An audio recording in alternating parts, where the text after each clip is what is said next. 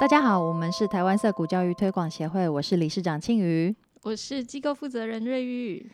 今天呢，我们要来开始新的系列，叫做 你不想讲是不是？叫什么？我已经忘了。你说五星好读推推，继这个涩谷辣妈爱聊天之后，又又一个尺度很高的，是的，难怪我系列名。当做记不起来。好，哎，这个非常浅显易懂啊。顾名思义，就是我们要来推荐呃涩谷相关的好书，然后我们会再从书里面挑选几呃几篇我们觉得非常有共鸣，然后很有感觉的文章跟大家分享。那这个五星好读推推呢，我们会就是我们会帮大家读出呃这个文章里面几个我们认为很重要的段落。那因为我们现在在呃 Clubhouse 也有一个读书会嘛，那每个礼拜一的晚上呢，我们都会在读书会分享那个呃涩谷创办人 Daniel Greenberg 写的自主学习。所以呢，我们在这个五星好读推推就来读一下其他的好看的涩谷书。嗯，诶，我们第一本打头阵的就是协会。自己出版，我们自己编辑出版的《涩谷最适合未来的教育模式》哦，这一本书是大概一年前我们呕心沥血生出来的，嗯，也一年了耶，好快哦。嗯，现在还有存货啦，欢迎大家 听听听，觉得不错的话呢，可以到我们的官网有那个订购单，请大家支持。嗯，或者在脸书粉专呃私讯我们说你想买书也可以。嗯，对啊，这本书外面买不到哦，是对我们的《涩谷葵花宝典》我还以为你要说独家专卖。啊。嗯，对啊，其实香港涩谷也有跟我们进货，啊，所以是一本国际性的书籍。没错。如果你们不赶快抢的话，我们就全部卖给香港涩谷了。制制造好像很抢手的假象，但是并没有。部的发言，我现在那个出版编辑这边表示印完了、卖完了，我们可以再印刷、啊，是啦，是啦。好，那那这本书呢，它其实就是集合了我们协会，还有这个香港涩谷创办人，还有美国涩谷几位呃重要的职员，呃的一个文章。嗯，所以是一个充满各式各样不同作者的 非常精彩的书。嗯，好，那我跟大家介绍一下我们这本书的目录，还有它有哪一些主题。嗯，这本书一开始呢，我们就先聊到是谁，呃，协会各个成员与涩谷教育的相遇。嗯，然后其实大家在这些文章里面也有分享，我觉得蛮像是自己那个去学校化的过程。嗯 D school，嗯嗯嗯，对，那当你进入涩谷教育的时候呢，D school 是一个非常重要的过程。不管你是呃要来推动这个教育模式，还是你想要来参与，或者是你想让小孩加入，都要有一个这个自我疗愈成长的过程吗？嗯，我觉得有一点算是重组自己的价值观。的确是，因为这个涩谷呃传达给我们的讯息很多是颠覆了我们固有的认知。嗯，我们嗯在教育成长的过程中，嗯、建立起很多一套一套的价值观和认知。那这些认知跟涩谷所要带给我们的，有的时候是会有很大的冲突的。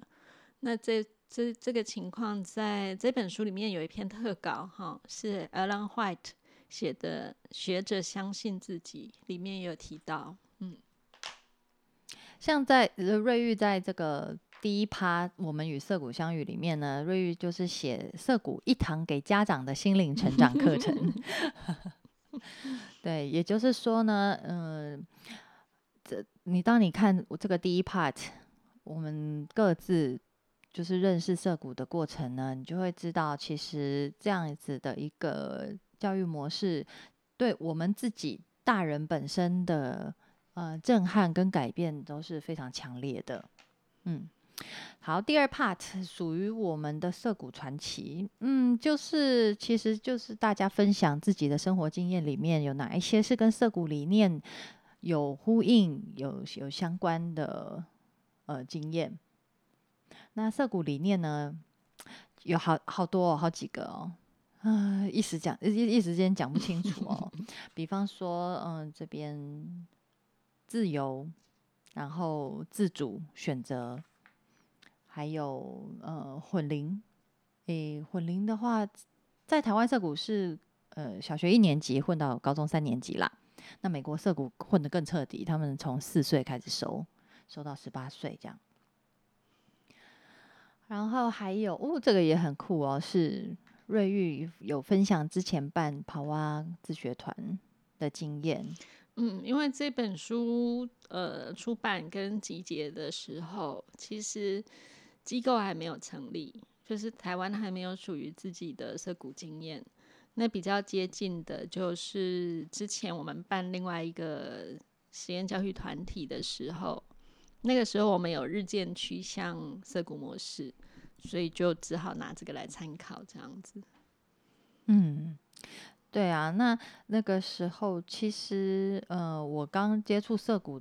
我刚接触涩谷，然后从很奇怪哦，是香港涩谷创办人 Michelle 那边知道是瑞玉，对，然后是从那边知道说，哦，有台湾有一个团体叫跑蛙，它似乎是就是台湾最趋近于涩谷的团体，这样是不是 莫名其妙嘛？是从香港人那边 对认识到台湾的这个跑蛙，嗯。好，然后接下来呢，呃，第三 part 就是涩谷模式是什么？这个 part 也是可以了解涩谷一个很棒的入门。那这边问了好几个问题哦：自主学习是什么？民主学校是什么？同伴司法制度是什么？然后介绍涩谷模式的核心价值、涩谷社群的管理特点。这 part 我记得是，哎，是瑞玉主笔，对不对？对我整理了能够找到的一些美国色股给我们提供的资讯。嗯，对，所以如果你想要直接来了解一下色股模式的话，可以从这一个部分开始。那前面的故事就是轻松读读。好，接下来第四个部分，涉谷为什么是最适合未来的教育模式？这个是由我们协会的常务理事 Angela 来执笔。那诶，但是这个 Angela 要介绍一下哈，她其实是来自于美国哪一州啊？我忘记了。呃，我记得是一个蛮偏僻的州。对，我我真的忘记了，不是缅因州。好，没关系。好痛苦。继续。威斯康星州，我看到了，在本书的 page 三十九页。对啊，对对，Angela 也有介在这本书里面介绍她的家庭。对对对。然后她是如何遇到涩谷？嗯，非常有趣的是，她好像是在台湾遇到涩谷哦。在台湾听说的。哦，好像是。对。那他订购那个涩谷出的办学指南的时候，他是从台湾订的。嗯。嗯，啊，对，因为他是一直到了台湾，他才接触教育这块。对对对，做他做英一个英语的教育工作室。对他写的在这本书里面写的文章，就是标题叫做《一个热爱教学的老师与没有课程的涩谷学校》，非常冲突吧？对，总之呢，嗯，Angela 就在这一篇嗯文章当中。其实是帮我们整理，呃，心理学者 Peter Gray，他在呃《会玩才会学》这本书里面，然后还有他常年的呃研究，然后呃归纳出为什么涩谷是最适合未来的教育模式，也就是我们这一本书的书名哈。所以这个部分呢，嗯，我们可以。很清楚的看到，呃，Peter Gray 先生他是如何呃接触涩谷，然后为什么觉得涩谷模式很有效，甚至是嗯最最适合未来的教育模式。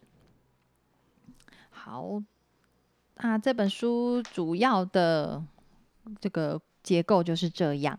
我们今天呢是想要来帮大家读一读。呃，Angela 写的这一篇《涩谷为什么是最适合未来的教育模式》。嗯，介绍到这边会不会已经二十分钟过了？那个录音师，我们现在几分钟了？就不小心又要切成两集了。哦，十分钟，好的，我们只有十分钟给 Angela 的文章。好啊，那诶，我们来看到这本书的第一百九十五页。诶，每一篇文章我们都会有一个那个，可能是涩谷学校创办人，或者是麻州涩谷的呃职员，他们呃的文章摘要做一个引言。对，在这本书里面，我们试着。呃，除了我们自己的文章或者是想法之外，就希望大家也可以看到，呃，第一手的来自美国涩谷的讯息。嗯，好，那我我就来帮大家念一下，嗯，Angela 这篇文章的引言啊，是由麻州涩谷创办人 Daniel Greenberg 在《自主学习》这本书里面截取的一小段。在后工业社会，需求改变了，所谓的适应力也改变了。适应意味着针对永不止息的挑战，想出新的解决办法。我们无法预期每天产生的挑战是什么。今天的社会，各种资讯由各地涌入，任何挑战都有可能发生。成人必须能面对不同的文化、新的价值系统、新的语言结构、新的哲学思考，必须能不断修改自己的模构，并且了解别人的模构。在一个自由学校里，孩子们每一天在做的正是这种事。他们不但得自行理解四周发生的事，并且经由互动去了解别人的想法。学校里最常见的就是人和人之间的互动。如果我们只是把这些互动当作交朋友、混日子，那就大错特错了。这些互动是孩子们试图了解别人模构的努力，不可忽视。涩谷的学生长大后一致认为，和别人的互动是最有效的学习。哦，非常铿锵有力的两段话。那我们接下来就来看一下，是什么让涩谷成为有效的教育模式呢？为什么我们说它是最适合未来的教育模式？这个教育模式不算有正式课程，工作人员也不是真的老师。那孩子要如何学习？如果没有课堂，也没有老师，学习究竟要怎么开始？这边呢，呃，在 Peter Gray 的研究当中，他就先从呃人类的这个古早古早以前，跟现在社会完全不同的一种呃生活方式开始讨论。这个生活方式就是狩猎采集社会。嗯，他这边有介绍一下哈，呃，人类的发展跟狩猎采集文化是密不可分的。这个至少九万五千年当中是这样子。那相对于社群组织比较扁平的狩猎采集部落，人类呢以比较有组织的聚落或城邦存在的时间只有五千年，或者是更短。可是我们有时候觉得五千年也很长啊，就是我们所谓的这个文明嘛，像我们。大中华文化 是吧？三千年是不是？五千年了，哎，五千年了，抱歉，炎黄子孙五千年，灌水灌得很严重就是了。OK，每个人都跟他活很长。哎，不好意思，暴露出我没有饮水思源，我失源了，失去的是吗？失去了。所以呢，其实人类生活在有组织架构和社会阶层的年代，简直就是。嗯，就是跟九万五千年比起来，五千年或三千年其实是非常相对很短。嗯，那在演化的这个框架底下，几千年这个时间是非常非常短的。You know，就是演化这件事情都要算万才才算万的那种，才算是一个有演化的进程会出现的。真的非常漫长啊。嗯，对，但是呃，我觉得近代啊，因为有种种工具的发明，比方嗯说，哎呦，近代，比方说文字、印刷术，嗯，然后人类观看世界的方法、方就是科式整个改变。对，一旦嗯出现之后就跑得非常非常快，对我们呈现一个大跃进的状态。对，而且越来越快，已经超越了演化的速度了。嗯，哎，我记得另外一本那个瑞玉有推荐过的书，呃，《仁慈》呀呀！它它里面提到一个演化很有趣的，就是就是人类其实是演化的越越长越可爱，小狗人。人类驯化了自己，对对对，就是以前那个尼安德塔人啊，他们是超大只，而且大脑很大一颗，然后非常凶悍，那个才叫真正有狼性的人类。就是英雄索尔那一种。对，然后嘞不见了，对灭绝了。对，然后然后是剩下我们这种长得很可爱的 喜欢交朋友的。对，像小狗狗一样的人类留下来了。是，所以其实人类已经经历过很剧烈的演化了，只是我们生活在这个当下，我们没有发现。嗯，嗯，这样下次来推推仁慈好了。啊，好，大家敬请期待。好，那如果我们这个物种呢，多这这么多时间是在狩猎采集的文化之下生活，那那个时候人类如何教育他们的孩子，就很值得参考啊。我嗯们用了这么长时间的方法，怎么会一下子就就就被摒弃了呢？还嗯是说？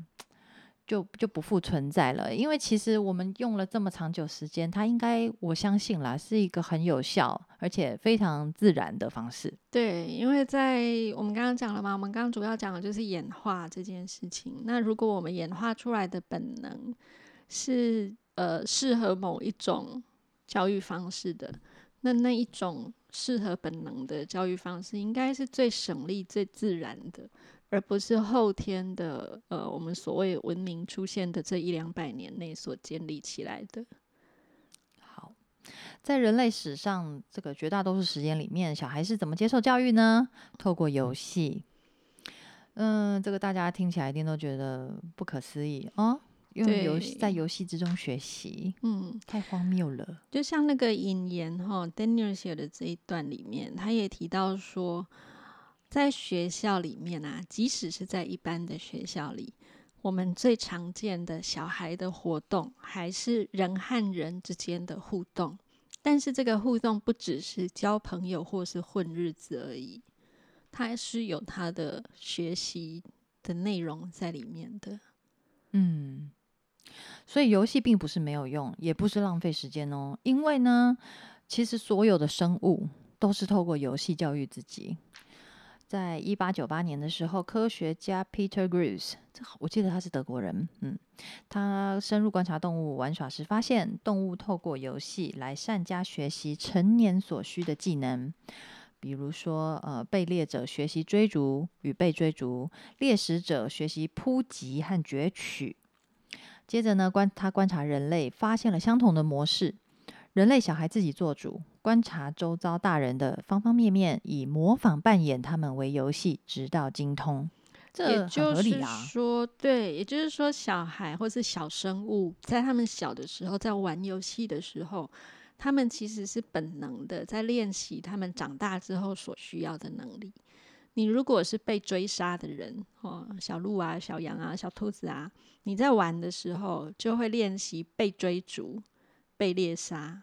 或是躲藏，对，嗯，然后，如果你是会猎食别人的人，小小老虎啊、小豹子啊、小野狼，你就会练习怎么样去扑杀别人或是抓住别人。这个都是在练习他们长大之后的生存能力。那人类也是这样的，人类小孩在小的时候会自主的去学着别人在在做的事情，大人在做什么我就做什么。所以，呃，古人中国人文化什么五千年的文明说，身教不如言，呃，言教不如身教，其实是非常有道理的。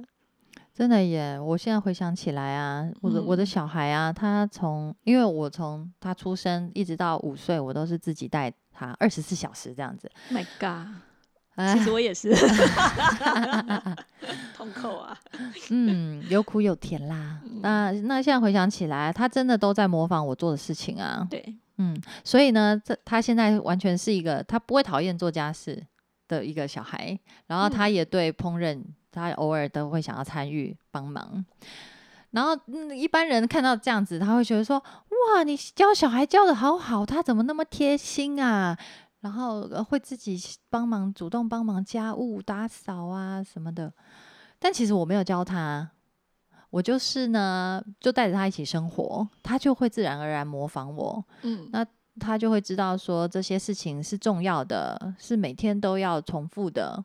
他嗯他很有兴趣去参与，很有动力去学会。而且你也不会在他想模仿你、跟着你做事情的时候制止他嘛，吼，跟他说对，做这个没有用，你去旁边，或者是 你的手脚太慢了，我自己来就好，倒是没有，不过的确有很多时刻，一边看他在那边瞎搞，一边快抓狂，对对对，要忍耐自己的那个出口制止的冲动，对，不要让他察觉我的不悦。嗯。好，呃，接下来这一段呢，嗯、就介绍到人类的五种生物驱力。根据演化心理学家 Peter Gray，人类是有内建五种生物驱力：好奇心、意志力、计划力、社交力和游戏力。那生物驱力呢，生殖生殖在我们的基因中，是我们赖以生存的行为倾向，所以是非常重要的。嗯，生物驱力驱力这四个字啊，意思就是驱动生物的一种本能的能力，哦，它会，它是一种呃呃，就是 该怎么更更简单的说明这四个字呢？生物驱力吗？嗯嗯，本能。对啊，它就是本能啊，嗯，嗯它会驱动你去做一些事情，所以它是非常强而有力的。对啊，你要活下去的话，你你这些这这五个东西你是不可或缺。嗯那如果这个是不可或缺的生存技能的话呢，嗯，照理来说，我们教育，我们对小孩的教育应该要就是保留这五种本能，并嗯且让他们发扬光大才对。对，这是最合理而且最省力的方式。嗯，有效的教他们如何生存。嗯，那这五种生物驱力啊，游戏力是包含了前面的好奇心、意志力、计划力跟社交力这四个能力。啊，因为你要好好的去玩游戏，你就非得有这所有的能力不可。其实哈，这五种生物驱力都是我们与生俱来的耶。你如果嗯观察、仔细观察小 baby 或者是幼儿，你都可以看得到嗯这这五种特质。对，那其实我们接下来要做的呢，不是说，我我我觉得我们要努力的，或者是说涩谷教育在努力的是保留这些珍贵的能力。嗯，然后让他们在小孩自主发展的游戏里面，很自然的去成长，然后学习到他们需要学习的。那嗯我们呃，当然是透过让小孩自由的游戏来学习。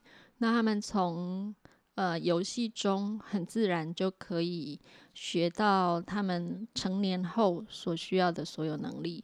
那这些呃游戏呢，为为什么他们可以学到这一切？哈、是因为他们的游戏至少可以分成六种。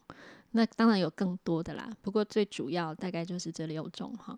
体能的、胆量的，就是练勇气的、练大胆的，哦，看鬼故事尖叫这一种，还有语言的、想象的啊、逻辑的、建筑的，建筑的也包括你就是呃创建一个东西出来，这个也叫建筑，塑造一个东西出来好。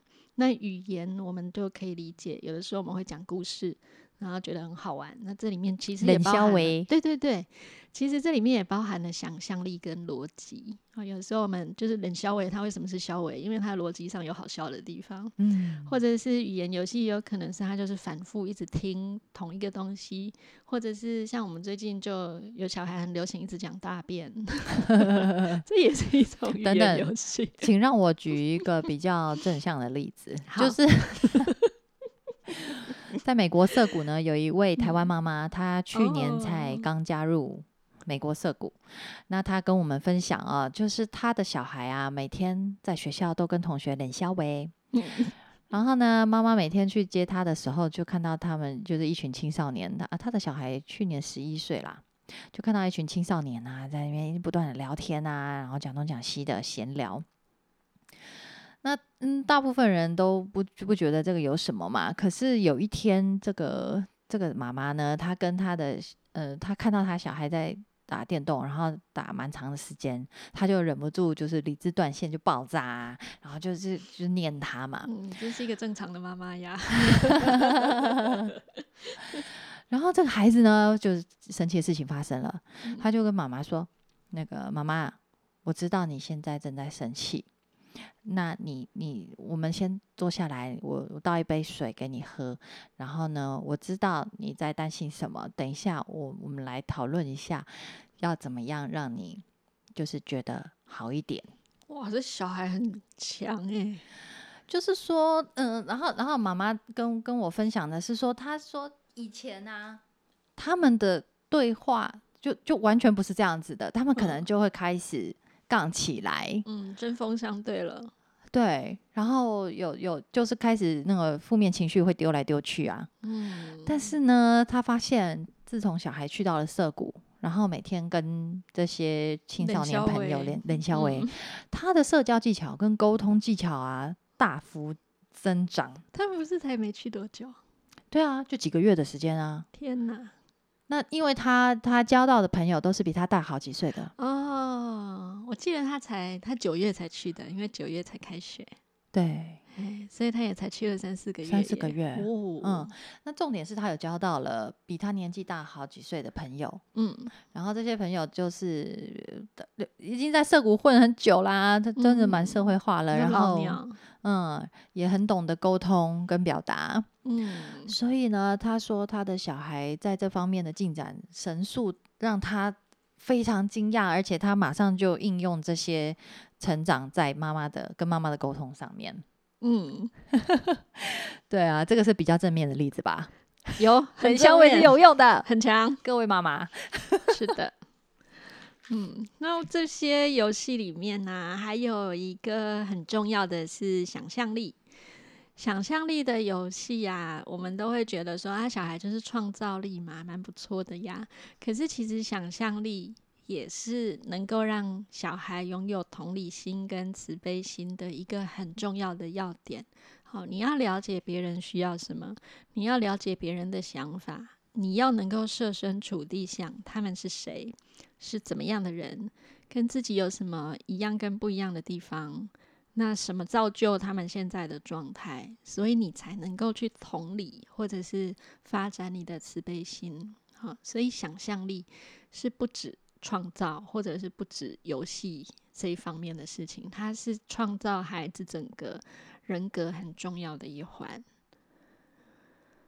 然后接下来还有两种游戏，嗯，嗯逻辑游戏。哦，这个很重要哎，而且而且说实在的，我们在台湾的这个教育系统里面呢、什么时候才会有这个逻辑思考的训练呢？大概要到大学吧，是这样吗？我不不太确定。不是有个说法说，我们为什么要学数学？是因为我们需要练习逻辑。哦，对啦，理论上来讲是这样，理论上的呃但我可不记得我以前上数学课有训练我逻辑耶。对，其实多数的所谓数学课还是着重在解题技巧啦，嗯，嗯，算式啊什么的。但是其实小孩在玩游戏的时候，你在演，譬如说你演公主，然后我们现在来讲一个，呃。屠龙壮士去救公主的故事好了，那它里面就有很多逻辑的存在。譬如说，呃，我要过这一条河，那河里有怪兽，所以我们再聊怎么办？我们要用呃金子付钱。然后买路费才能够过桥，那我们不能直接过水吗？不行啊，因为河很大，而且里面有怪兽啊。游泳的话，我们被宰了怎么办？哦，被怪兽吃掉了。那我们又没有金子怎么办呢？那就要想办法去呃设法赚钱等等的，就有各式各样的逻辑在里面。我也看过小孩子在那种就是一般的教室里面，然后他们就假装说。然后有人在拖地，然后那个拖地人就跟他们说：“哎，你们要闪开，要不然我拖不到。”他们但忽然间就想象说：“啊，这里是火山，有熔岩会一直流过来，所以他们要跳到柜子上面去，然后要不然脚会被烫到什么什么的，就开始这样玩起来了。所以游戏里面就包含了逻辑思考，包含想象，包含语言，好，包含呃各式各样的能力。嗯，那你要去创建出你想要的游戏环境。嗯，你想要的工具，这也是一个游戏的方式。那我们所要做的，其实就是要让小孩子能够有一个环境，很开心的去玩游戏，然后能够自由的去发展他们想发展的游戏内容。如果是在一般体制内学校课堂上啊，在那边冷笑微啊、抬杠啊，马上以前啦，我们那个粉笔就飞过来，有没有？还可以飞板擦呢。然后我们今天这一集的时间好像差不多了，我们这篇 要分两集处理，对啊，或者是这一本就分两集看看。我们下次录录看看一集能不能再讲完，还是要再分两集？不知道，看着 办。OK。哎，我们我们还有那个建筑游戏没讲啦，但是呢，其实建筑游戏在涩谷啊，呃，我就是我们最近看到的最明显的例子，就是他们在玩那个《我是创世神神》麦块哦，麦块，嗯嗯，哦，它就是很很经典显著的一个建筑游戏的例子，创作创建的游戏，嗯，对啊，大家这个。可以去了解一下你的孩子玩麦块的时候，建构了多么美丽的空间，而不是他花了多少时间在打电动。是的 好，那我们今天就分享到这里，谢谢大家，谢谢大家，拜拜，拜。